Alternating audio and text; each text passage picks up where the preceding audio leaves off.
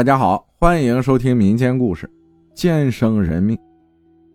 这事发生在两千零二年左右，是我家乡小镇上的一起人命案，也是我第一次看到死尸。被杀的人是叫王小山，杀人的叫李志军。他们都是镇上粮库的经警，平时抬头不见低头见的很熟。李志军有个不错的家庭，他的老丈人外号徐大额头。在镇上开油站，当时我们家乡小镇一南一北就两个油站，南边的是我大姨夫开的，北边的就是徐大额头开的，很挣钱。徐大额头有个独生女儿叫徐红玲，人长得很漂亮，大高个，肤白貌美，长头发，大眼睛，奶子也大，毫不逊色三十八弟，个性开朗任性。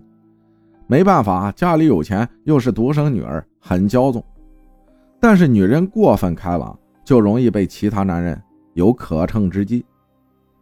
而她老公李志军却是一个老实巴交的男人，没什么情趣。王小山那时也成家了，这个人小眼巴鸡，能说会道。媳妇是镇上小学的老师，人长得龅牙，又矮又丑。徐红玲和王小山不知怎么，也不知道啥时候就搞到一起了。用郭德纲的话说啊。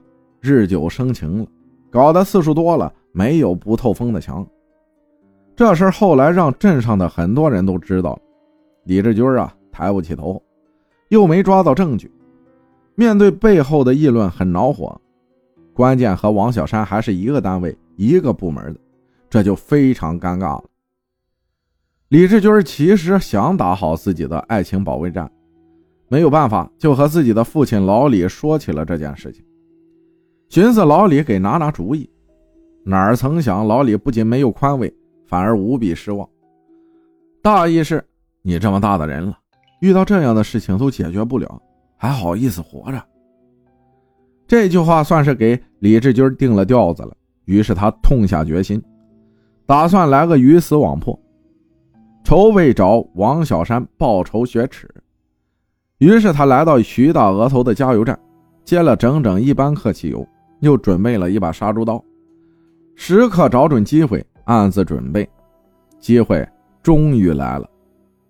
这一天，王小山的妻子带着孩子回娘家了，估计两人在家也没少为这事吵架。家里就剩王小山一个人了。晚上八九点钟的时候，李志军拎着汽油，腰里藏着尖刀，趁着夜色来到王小山的家，叫开了王小山的家门。打开门一看。是这个李志军啊，两个人呢四目相对，非常的尴尬。李志军先是有一搭没一搭的跟王小山聊着，聊着聊着就聊到这个事情上。王小山呢，本着事已至此的态度，对此也是不屑一顾。他也明白，说什么也弥补不了这个事情对李志军的创伤，说啥也没用啊。何况情正浓时，也不想放弃。李志军万分的恼恨，就和这个王小山在王小山家里动起了手。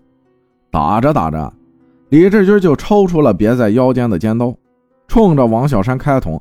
最致命的一刀，后来经过这个法医的检查，是在胸口上，斜着十七厘米长的刀口，这是王小山的致命伤。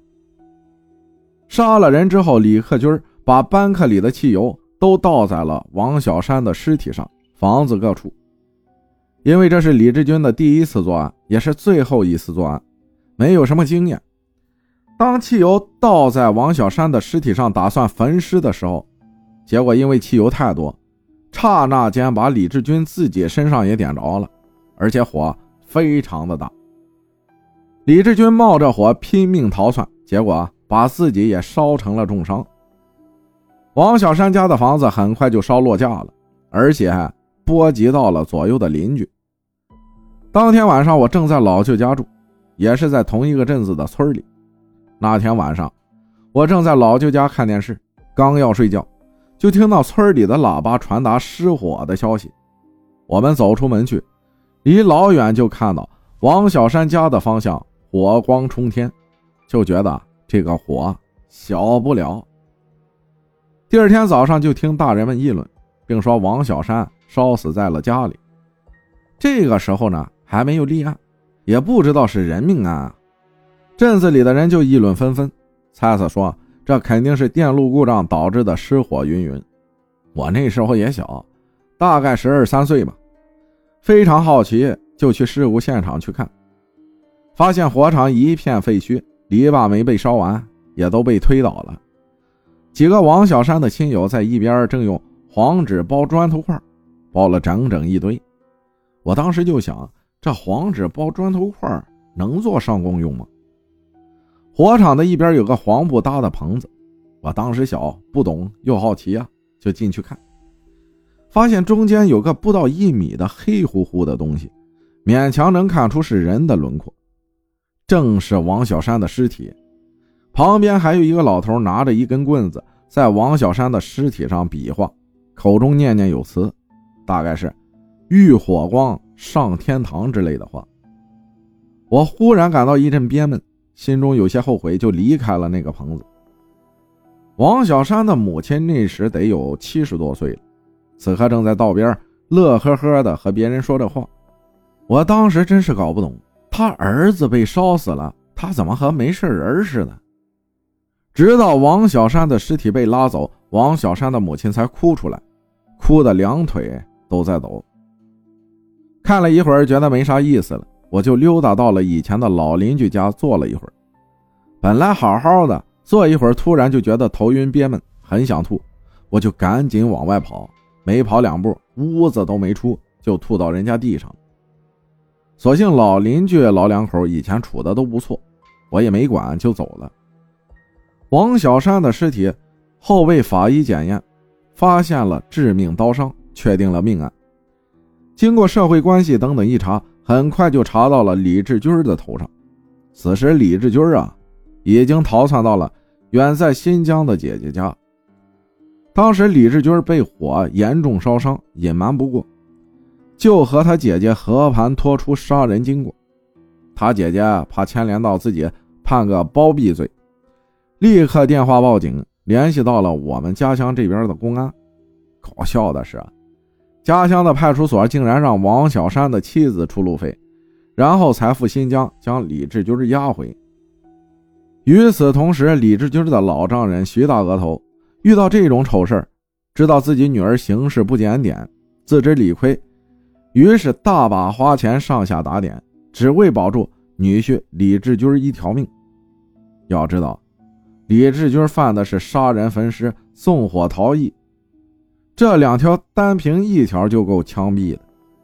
派出所对王小山的妻子说：“人已经死了，活着的时候。”你们也没什么感情，要不能有这事儿吗？你不为自己和孩子想想吗？你们还有一个闺女。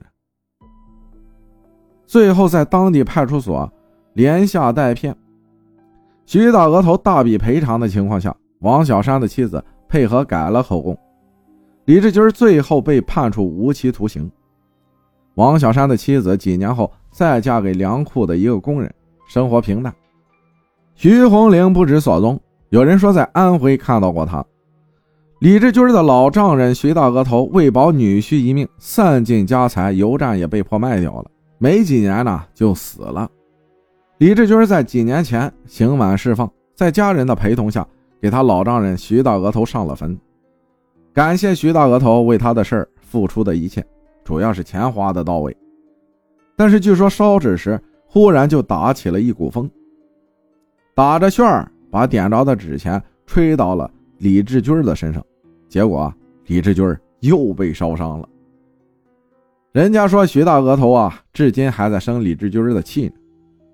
自古以来，情感上官司纠纷都是层出不穷，而且这并不是上层社会的专利，和岁数、面容也没有太大的关系。孽缘到了，挡也不一定挡得住。太多的人看到别人的媳妇漂亮。便想有机会，忙找机会勾兑勾兑，上面想摸，下面也想摸，却忘了人在很小的时候都经过师长的教导，不是自己的东西不能要。这么简单的道理，为什么到了男女关系上的事情，反倒拎不清一沉迷了呢？感谢张怀英分享的故事，谢谢大家的收听，我是阿浩，咱们下集再见。